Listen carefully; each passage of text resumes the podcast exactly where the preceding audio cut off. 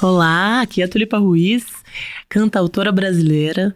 Eu tô aqui para apresentar o segundo episódio do podcast Mulher e Música. Um podcast sobre o trabalho das mulheres no mercado da música em todas as frentes de atuação, das composições ao music business. No episódio de hoje, a gente vai falar sobre music business, o seu funcionamento e a atual participação das mulheres nele. Para esse papo, a gente recebe Cris Falcão, CEO da gravadora Cada Instante, e Guta Braga, gestora de direitos autorais. Olá, meninas. Olá, pessoal. E aí, Tulipa? Oi, Cris. Oi, Guta. Que barato vocês aqui neste segundo episódio. Muito Vieram bom. juntas, chegaram juntas. Chegamos juntas Já se conheciam. há muito tempo. Trabalham uma juntas, de trabalho, a Guta. Maravilhoso. Que delícia que vai ser a gente trocar essa ideia. Quero saber de cada uma de vocês. Então, lá do comecinho, como que é a relação de vocês, a história de vocês com a música? Primeiro, Começo. primeiro como é a paixão de vocês com a música? A paixão pela música vem desde que você sente humano, né? Não tem como, é maravilhoso. Eu sou economista por formação, trabalhei anos no mercado financeiro, em banco de varejo, banco de montadora, consultoria. Quando eu tive minha primeira filha e trabalhava assim alucinadamente, eu queria curtir a maternidade também. E aí recebi um convite na época para fazer uma reengenharia de processos numa editora muito tradicional no Brasil, que é um dos maiores catálogos independentes. E aí começou minha aventura. Foram 15 anos dentro de uma editora, fazendo toda uma transformação, vivenciando o físico pro digital, enfim, uma experiência muito incrível. Quando eu resolvi ir atrás do meu sonho e criei a meu selo e minha editora independente, com o objetivo total de ajudar o mercado, as mulheres, os homens, os artistas, de uma maneira geral, a se posicionarem e ganharem seu espaço, seja ele qual for. Quando foi isso? Porque essa transição para o digital, você acompanhou a Eu transição? acompanhei, eu entrei, eu comecei na música há 15 anos. É, então ainda eu brinco que os labels eram de papel, que a gente tinha que consultar a obra no papel para poder autorizar a licença, enfim. Era muito maravilhoso, tinham caixas e caixas de papel no escritório. Você acompanhou essa curva, então, da Acompanhei essa né? curva Sim, muito dentro um do mercado muito do mercado autoral, que a Guta vai complementar bastante, Uhum. mas era uma editora que basicamente ela vive de licenciamento, né? De autores, enfim, era muito focado na composição musical. Mas aí também teve toda uma transformação, porque as, as, as editoras tiveram que se reinventar, né, em algum momento. Porque você não, não, não adianta você sentar e esperar um uso, você tem que buscar esse uso. Então Sim. hoje eu vejo todas as editoras das majors, inclusive, fazendo um trabalho muito mais ativo. Pra deixar todos os catálogos ali. Exatamente, ali Sim, na pinga sim. do gol pra galera poder curtir e tentar escolher o melhor uso. Que melhor maravilha. música. E como é o nome? A minha editora chama Da Cada editora. Instante. Ah, que barato, É. cada instante. Muito bom esse nome, muito bonito. É, muito legal, né? E você, você, Guta, conta pra gente um pouquinho. Então, eu comecei ah, no início dos anos 90, eu estava fazendo comunicação, nada a ver com direito autoral, né? E eu tinha trabalhado numa rádio antes, então um amigo falou: olha, tem um. Tem uma posição aqui, na, era na Warner Chappell, sua editora, inclusive. sim. E eles me convidaram, ah, tem uma posição aqui, era alguém que tinha saído em licença maternidade. E você não quer aqui ficar, preencher essa, essa ocupação aqui por um tempo e tal, até essa pessoa voltar? Falei, não, nada a ver, né? Eu tô fazendo comunicação, direito autoral, nem sei o que, que é isso. O que, que é direito autoral? ECAD? Todo mundo acha que direito autoral se resume a ECAD. Aí ele, não, mas é legal para me seduzir, é legal, você vai se divertir, a galera aqui é bacana. Eu falei, ah, se é assim, né? Eu já trabalhava na rádio, eu amava. Falei, ah, então tá, então vou, porque eu gosto de conhecer gente, trabalhar com música, deve ser interessante. E fui, não era nem pela grana, era mais para conhecer como era, como seria trabalhar com música Sim. e ter essa experiência. Lá fui eu, nunca mais saí. Isso foi início dos anos 90. Uau, então você acompanhou tudo. Exatamente, eu passava para você ver. Isso denuncia a idade, né? Mas eu passava telex. Uau, sim, Ah, sim. Telex. Então eu vi o nascimento da, do fax, a carta certa, que era como a gente fazia as primeiras correspondências por computador. Né? Começou o estresse com fax, você não podia ficar dois dias sem responder o, o fax, né? Uau. Hoje você não, não, não pode deixar de responder o WhatsApp em um minuto, Sim, né? sim. Senão a pessoa já está A reclamando. hipercomunicação não deixa, né? Exatamente. E, enfim, eu trabalhando em editora, dei um tempo nos Estados Unidos, voltei para a Sony Editora, Uhum. ah, fui convidada para o departamento jurídico da Sony Gravadora, aí para trabalhar com contratos de artistas e contratos de produção, enfim, todos os contratos de, de gravadora. Uh, e foi criado aí a primeira plataforma digital no Brasil de venda de música, que é o iMúsica. Então aí eu fui picada pelo mosquitinho da tecnologia, foi a primeira vez. Isso foi em 2000. E a minha família me achava muito louca, tipo, como é que você vai largar uma empresa como a Sony, né, para trabalhar uh, numa, numa bolha, né, numa empresa digital, porque era uma startup, né? Sim, sim. E lá fui era eu. uma grande feliz. novidade, né? Exato, era uma grande novidade. E era assim, isso 2000, Uh, a Napster foi criada em 99. Então Sim. a indústria não queria saber de digital. Se falava em digital, todo mundo desaparecia todo mundo estava correndo, né? Exatamente. É, as gravadoras elas demoraram para entender e se adaptar, né? A importância, inclusive. Eu acho que todos nós, né? Foi uma transição muito. Então era meio uma palavra proibida. Claro, sim. Mas assim, eu acreditei muito e fui feliz da vida e tinha uma galera muito bacana, porque eram pessoas do video show, porque tinha geração de conteúdo também, Mauro Ferreira, então era uma uhum. galera, uh, Rolinha do, do Circo Voador, do Circo Voador era uma galera muito legal. Sim. Então foi excelente a experiência. E aí eu percebi realmente que já tinha cumprido a missão, fiz a parte de contratos dos artistas independentes, gravadores independentes, foi como começou, né? Porque as majors estavam assim um pouco fechadas ainda para novidade. Uhum. E fui convidada para voltar para uma major, que aí foi a BMG Editora. Uhum. E aí continuei. Uh, quando houve aquisição pela Universal, fui convidada para trabalhar na Nokia, e aí foi só tecnologia na minha vida. E hoje, assim, estou muito feliz. Sou consultora para empresas de tecnologia. Sim. Uh, tem um blog maravilhoso. Tem um divulgar. blog, que é a Música Copyright Tecnologia, que eu acredito muito hoje, né? Que eu já tenho uma certa idade. Então, eu acredito que hoje eu tenho uma missão muito importante de trazer informação e trazer pessoas que tragam informação para os artistas independentes, para eles entenderem o direito deles, porque uh, uh, uh, o mercado digital ele trouxe muitas oportunidades, ele é muito democrático, mas ao mesmo tempo trouxe muitos desafios para os artistas e autores entenderem os seus direitos, como arrecadar, como, como monetizar Quem arrecada, isso. exatamente. Então, sim. assim, é uma área ainda muito cinzenta, nebulosa. Às vezes eu pergunto para o autor ah, você está recebendo o digital? Ele fala, tô, mas é um pouquinho dinheiro. E eu falo, mas de onde você está recebendo esse dinheiro? Ah, da minha sociedade. Ele nem entende que isso é uma parte muito pequena ainda do que realmente ele tem direito. Então, é um caminho aí que nós estamos trilhando. Não, é, eu acho que é uma cartilha que tem que ser muito compartilhada, assim, com quem, com com as pessoas que fazem música, né? Porque a gente ainda tem essa diferença um pouco grande de quem tá no business Sim. e quem tá fazendo a música. Não, é então é são poucos. E é um desafio do, do contemporâneo, assim. Sim. O artista, ele entender esse lugar. E eu acho que as pessoas que são completamente, dominam completamente esse, esse assunto, elas têm que ser elas têm esse papel de, de multiplicar esse conhecimento, né? né? De capacitar, assim, sem dúvida nenhuma. Eu tenho, eu atendo muitos artistas na cena independente.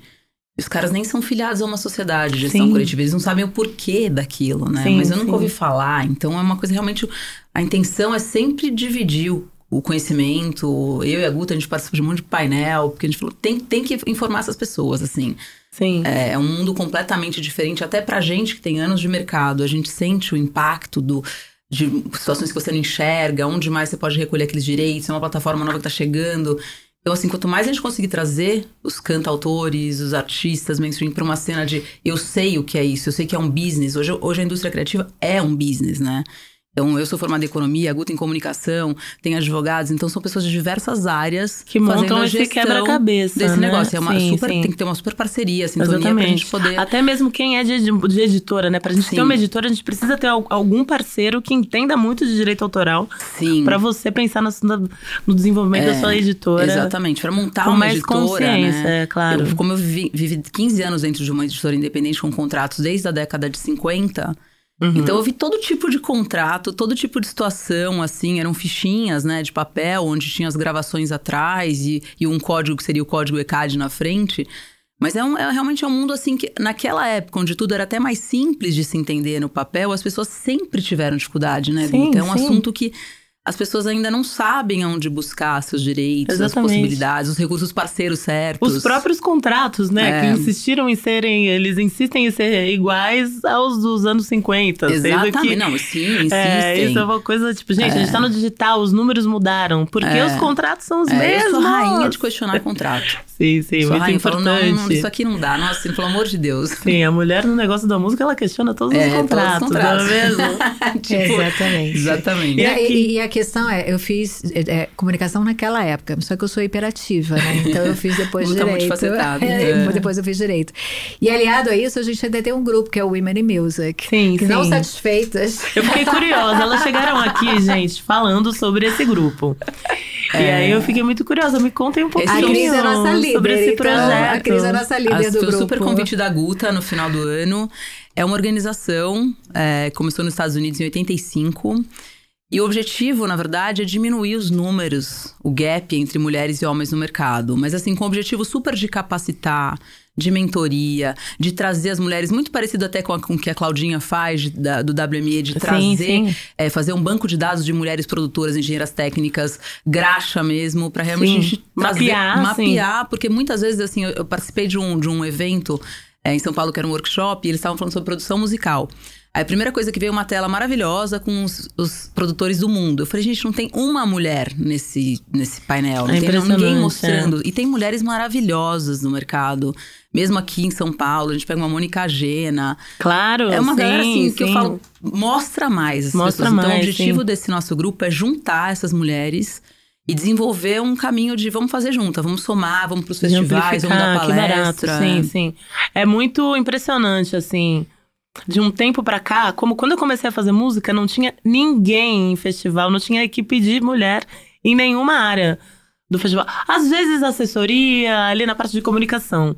Mas nos palcos, e de um tempo pra cá, de dois anos pra cá, agora a gente já chega em festival e toca e vê mulher na técnica. Muito legal. E isso é uma, uma, uma grande mudança de chave, né? Mas essas mulheres realmente, a gente precisa mapeá-las. Voz, e né? elas precisam é, entender-se como capacitadoras também. Sim, exato. Isso é uma Que esse é coisa. o grande desafio, esse né, é o Guta? grande desafio, exatamente. Isso é você- falando isso são músicas assim que acontecem aqui para o meu ouvido, porque o que, que a gente vê na indústria hoje nas gravadoras, uma predominância muito masculina. Sim. Você vê artistas como Ivete Sangalo, né, vários grandes artistas, Madonna, mas com quem que elas estão negociando o tempo todo?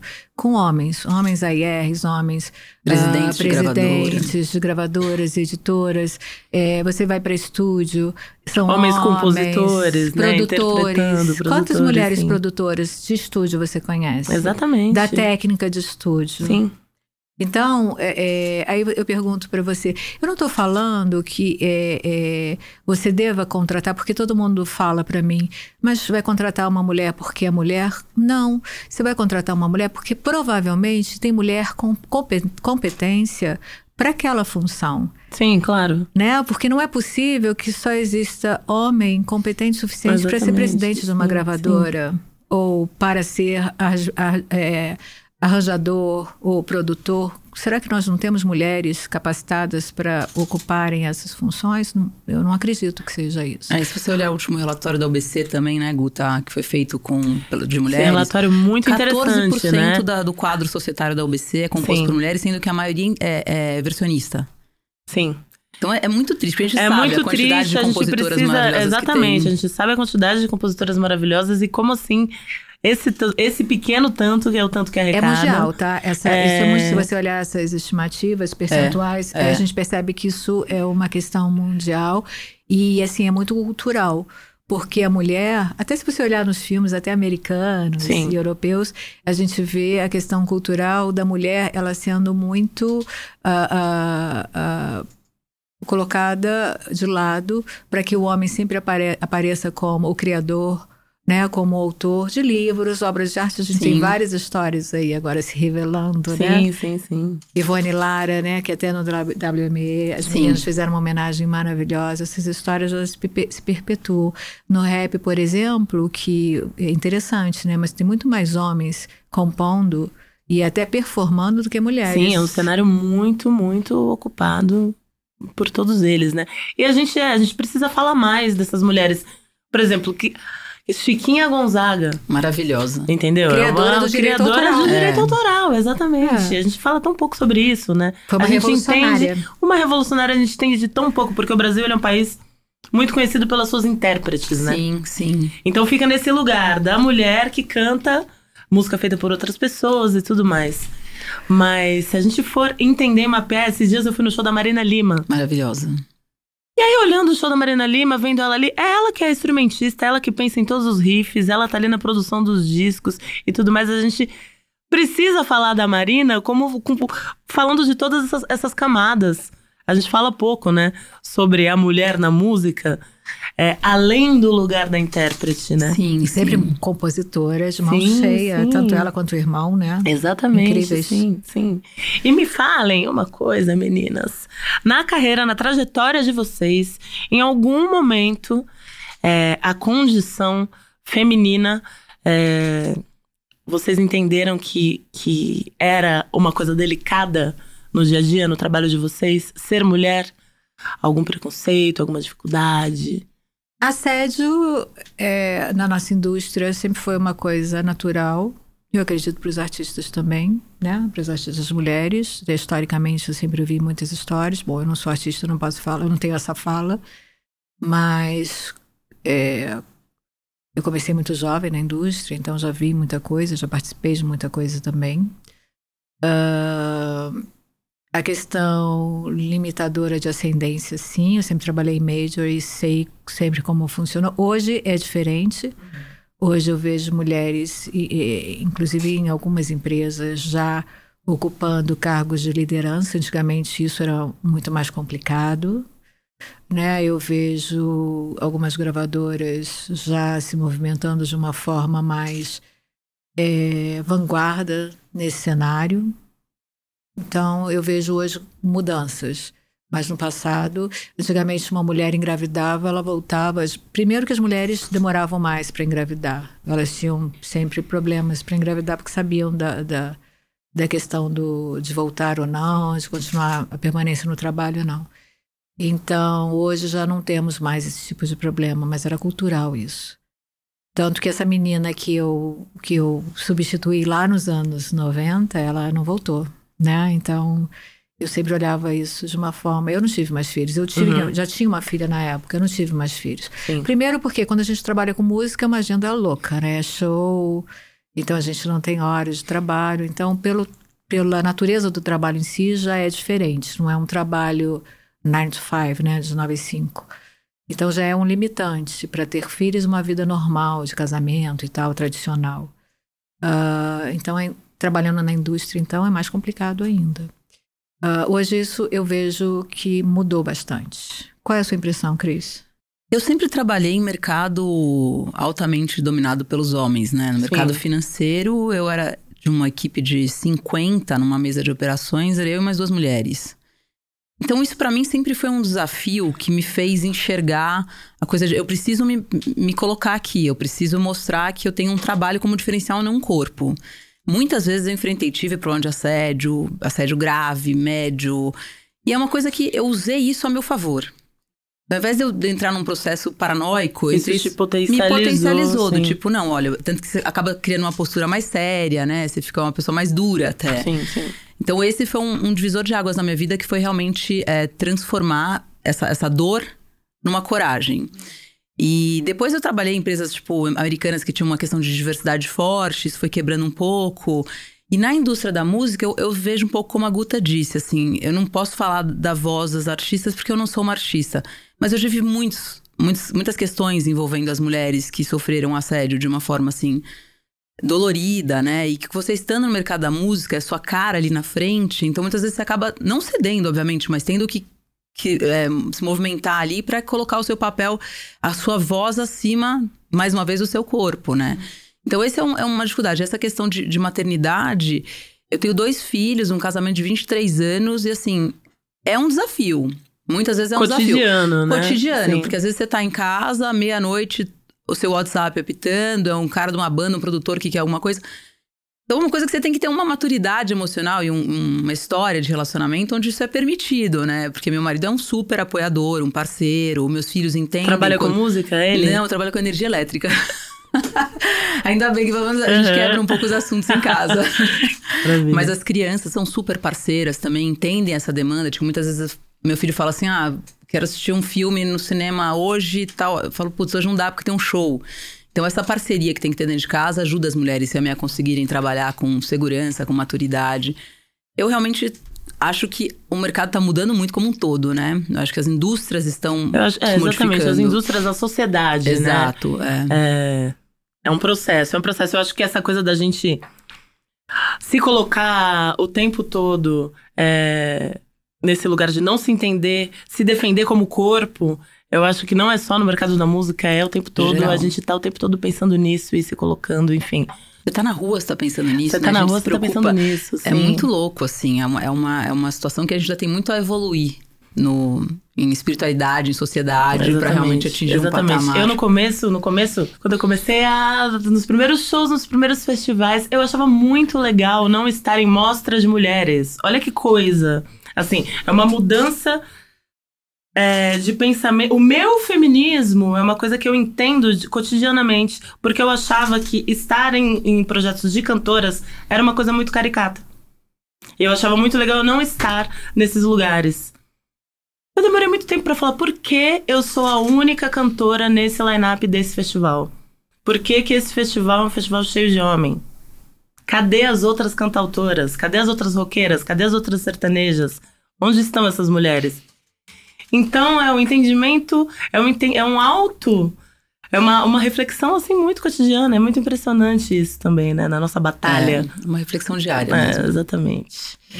E quem são as mulheres, as contemporâneas ou não de vocês, que vocês admiram no trabalho de vocês, as parceiras Eu admiro da a Guta música, Braga, no negócio da música? Eu imaginei que você fosse falar isso, sabia? Que eu senti. Eu admiro a Guta Braga, super parceira, Super maravilhosa. recíproco. Assim, é, é interessante. Você falou isso também no Que, outro é, dia. que mulheres que vocês você- mapeiam e destacam na área de vocês. É, é interessante porque em cargos de liderança, como a gente sempre teve como referência homens, né? É, é, é muito é, é paradoxal isso, né? Mas se você, se a gente for olhar como, se a gente olhar como modelo, né, que a gente se espelha, eu sempre olhei para alguns homens Sim. e não para mulheres porque eu não tinha mu- mulheres. Hoje eu tenho. Se eu for pensar hoje numa mulher ah, como um modelo ah, que me inspira, eu tenho esse modelo. Sim. Mas quando eu estava na indústria, esse modelo era homem, não era mulher. Porque, primeiro, eu não tinha muitos pares, e, e poucos pares. Eu, eu, eu conheço Cris muito pouco tempo, na Sim. verdade.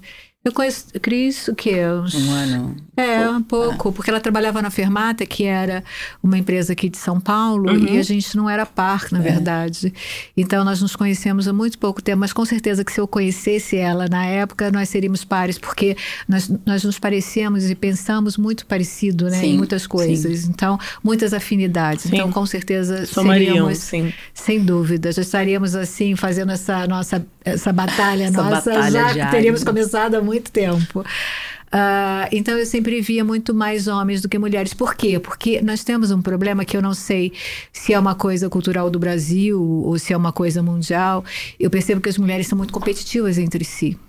Né? Uhum. Então, é, eu, eu não vejo as mulheres que hoje eu vejo um movimento lá fora em que as mulheres falam muito sobre isso, de uma puxar a outra.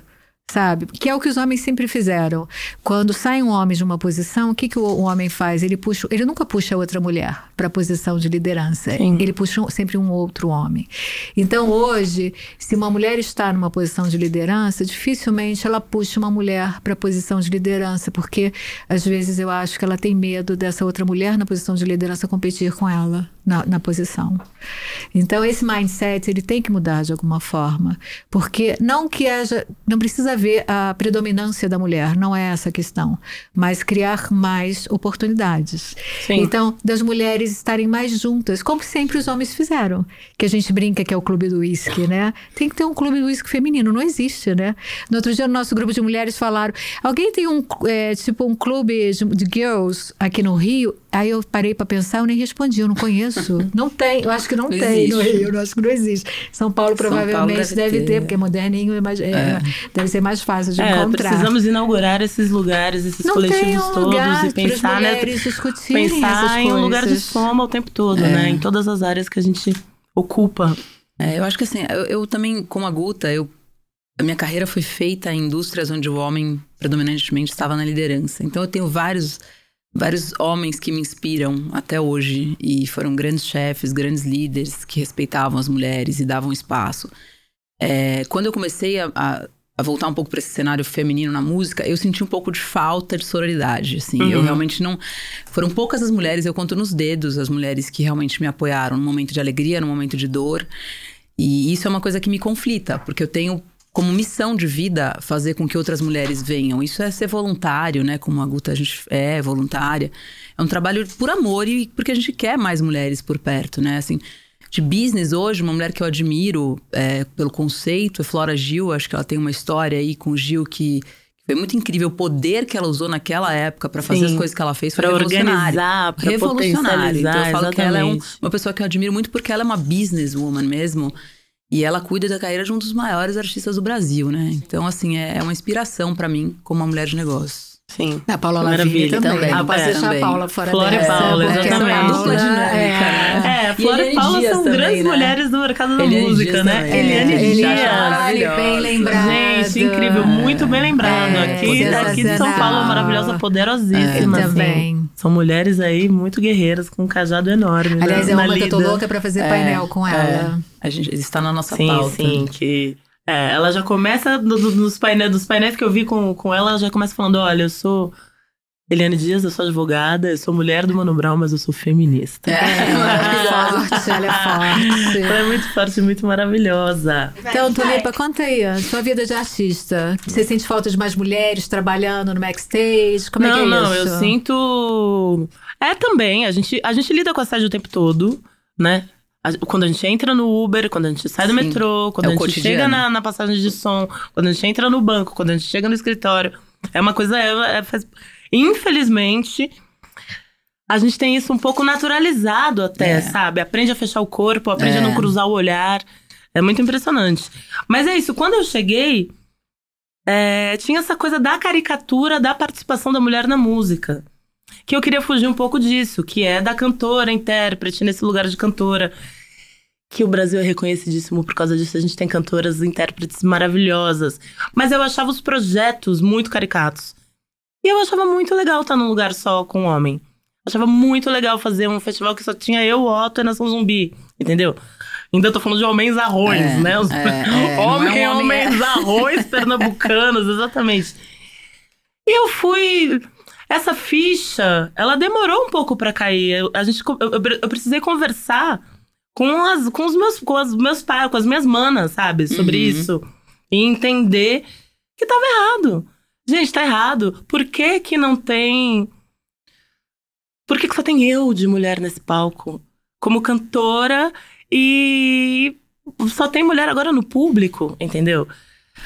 E é isso, a gente tem, a gente tem como referência na técnica, na produção, homens. E a coisa da gente se reconhecer é fundamental. Esse, a coisa da capacitação feminina é, é uma militância muito pedagógica, né? E eu Pedagógica, acho que a gente está entendendo isso aos poucos, assim. A gente, esse lugar da mulher na, na competição é um lugar que só nos, nos tira força, nos tira energia, É, assim. exatamente. Então, o lugar da mulher é na soma mesmo, assim. Então, eu tenho entendido, hoje em dia, nos festivais, o festival que não tem mulher no line-up, ele é muito caído, entendeu? Ele tá muito por fora, As bandas porque... tem uma mulher também são bem Eu acho que essa coisa né? do, do, do- do- do- da mulher na mulher é, tem nos dado muita voz. Sim, Tanto é que olha o tanto de mulher que começou a compor, é. entendeu? É, eu acho que dos últimos tempos pra cá tem surgido muito menos intérpretes. as intérpretes diminuíram e as autoras aumentaram. Eu não sei, não, não sei, assim, eu não sei em Aumentaram números. em números da OBC, isso foi É. refletido agora na última De um ano pesquisa. outro, né? Que um é, ponto. Foi. E isso é muito lindo, porque assim, então isso quer dizer que estamos com mais. A gente tá falando, entendeu? Sim. A gente tá que colocando mais, fora, a é gente tem que, tem que falar mais, exatamente. Eu acho que os eventos aqui, é, é, Sim São Paulo, WME, é, o papel dos festivais, como Coma, é, trazer esses assuntos para a rua para a gente debater e, e, e para pensar. Para pensar, porque é isso, a gente precisa conversar sobre isso. Como é para você? Como é ser mulher? Como é o feminino para você? Como é é esse podcast. Esse, podcast. é esse podcast aqui, que se duvidar, é a gente. Eu, eu torço para que a gente tenha bastante feedback da audiência, entendeu? Do que eles pensam também, se houver Sim. de alguma forma a possibilidade disso acontecer. O que, que eles pensam? Tra trazer a discussão, né, para outros, eu né, acho, outros é. ambientes. A gente tem várias ações sendo tomadas, né? Num, eu falo que ainda é numa cena meio underground, assim. Uhum. Eu sinto falta de ver isso nos números grandes, assim, porque a gente tem feito ações isoladas aqui né, no nosso eixo, Rio, São Paulo, mas tem milhares de Brasis dentro do Brasil, né? Sim. Se você pensa em Norte, Nordeste, elas ainda têm muita dificuldade, assim, com produtores musicais, com a indústria. A gente tem aqui com toda essa voz que a gente já se dá e se permite, troca. Eu vejo regiões do Brasil ainda muito carentes. A gente precisa realmente crescer essa história para chegar em outros lugares, assim, para as mulheres serem menos enganadas Sim. com contratos, com ações, enfim. Sim. Eu acho isso muito importante. É, o Brasil entender. É, é, é, é, muito interessante também como a gente tem diversos mercados, né? Porque o norte é um tipo de mercado. Eu Total. não tenho a menor ideia de como funciona o negócio da música ali, porque as pessoas já, já, você fez o show, você já depois do show, você já tem o disco à venda na porta que você foi fazendo durante o processo, um caminhão você Não, que... É louco mesmo. Lá, por exemplo, é... os caras vendem ISRC, você faz ISRC e cobra.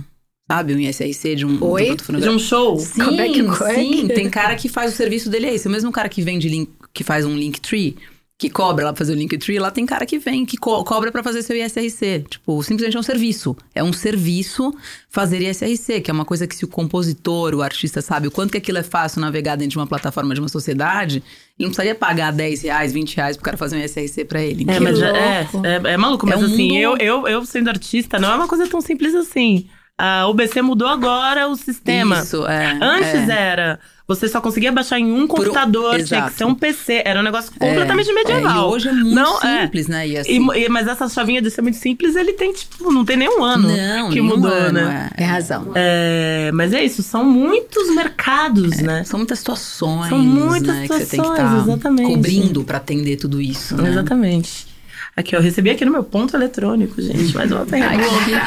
Ai, Adorei isso. Ai, tem ponto eletrônico tem ponto eletrônico, ponto, que ponto eletrônico analógico. Aqui, aqui, ó. Maravilhoso. Qual é a marca da condição feminina na gestão do negócio? Eu acho que é essa nossa pluralidade, sabe? Hum. Eu acho que isso faz toda a diferença quando você vai gerenciar um negócio essa, além da pluralidade, a sensibilidade que a gente tem de enxergar algumas coisas. Por exemplo, eu tenho uma preocupação muito grande em ter é, pelo menos 50-50. Por mais que a gente esteja defendendo as mulheres né, no mercado, eu quero ter no meu casting artistas jovens, homens, eu quero ter artistas mulheres poderosíssimas. Porque isso, na minha, na minha visão, dá um contrassenso, assim. Essas, podem existir colaborações a partir de, disso, featurings, enfim. Então, eu acho que essa nossa, esse nosso olhar mais global sobre a coisa mais macro, eu acho que é um pouco diferente do masculino, assim. Acho que a gente tem realmente Acaba sendo algo... um pouco mais linear, é, né? É, sim, a gente já é mais plural mesmo. A gente olha no contexto como um todo e tem essa sensibilidade que eu falo que a sensibilidade feminina que é fora do contexto. A gente tem uma percepção, né, de uma situação de conflito que às vezes passa muito reto numa administração, numa gestão masculina. Eu sou super a favor das duas causas, assim, mas eu falo em nome da gente porque a gente vive um, um diferencial e a gente quer transformar. Sim. Então, realmente, eu acho que essa, esse sentimento feminino, sagrado feminino, é que vai fazer toda a diferença aí para para as próximas gerações. É, sem dúvida. Ah, eu falo assim, mais pragmaticamente, que seja pelo menos pelo equilíbrio hormonal, né? Sim. que seja pelo menos. Maravilhoso, é verdade, é verdade. Que conselhos vocês dariam para as meninas que querem entrar nesse business? No mercado da música? Eu faço várias coisas com as minas. Com as minas e com os minos também. Com os manos e com as manas. O que, que, eu faço? Bom, é, é, tem muita gente que me procura. Eu tenho, como eu tenho muita coisa na mídia social, é Instagram, Facebook, muitas meninas, até pessoas que já trabalham na indústria, mas em, em, alguma outra área, como assessoria de imprensa e que querem trabalhar no digital, me procuram. Eu, eu como gosto muito de fazer mentoria, uhum. eu eu tiro um tempo para conversar com a pessoa pelo próprio WhatsApp ou, ou, ou Skype ou o que é possível quando a pessoa não está no Rio. Às vezes sai para tomar café com a pessoa. É, eu começo do básico, o que, que a pessoa quer fazer, entendo qual é o skill da pessoa, porque às vezes ela tem que retroceder, tem que começar do início, assim, sabe? É, teve um, um, um, menino, foi nem uma menina, um menino queria trabalhar no digital, ele queria trabalhar com música, na verdade, estava saindo da faculdade. Falei, ok, você vai trabalhar com música? Então você vai trabalhar com esse produtor aqui de graça, vai lá, trabalha com ele. Eu acho que você precisa. Ele queria trabalhar fazendo música? Trabalhar com música, na área, de, na área de música. Sim. Foi lá, trabalhou com esse produtor de graça, aprendeu muito com esse produtor. Quando ele se viu preparado, mandou o currículo e conseguiu a uhum. colocação dele. Foi sensacional. Uma menina também estava tá, estudando, está voltando para o Brasil agora, estudando lá fora. A gente vive conversando, ela tem um potencial incrível. Ela ainda não conseguiu uma colocação porque ela não tinha voltado para o Brasil.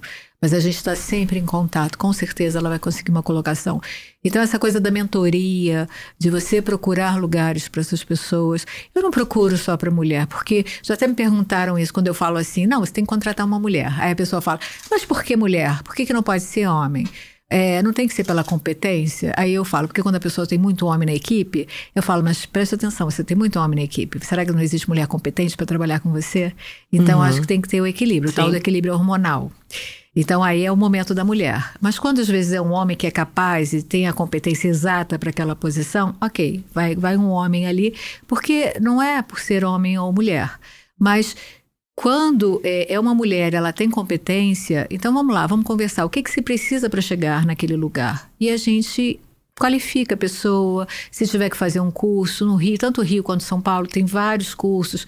Aqui tem o On Stage, La On Stage Lab, Lab é, e, e, é, no Rio, Música e Negócio da, da Oi, da Oi Futuro, da Labsônica. Giro a da gente, BMI também, né? É, a, o Giro da BMI. São todos lugares de capacitação. Sim. De captação, entendeu? Sim. Então, várias oportunidades na indústria para capacitação dessa mão de obra, porque sim. existem muitos muitas Ficar atento nisso, né? Exatamente. Tipo, prestar atenção nesses exatamente. lugares e atrás deles, sim.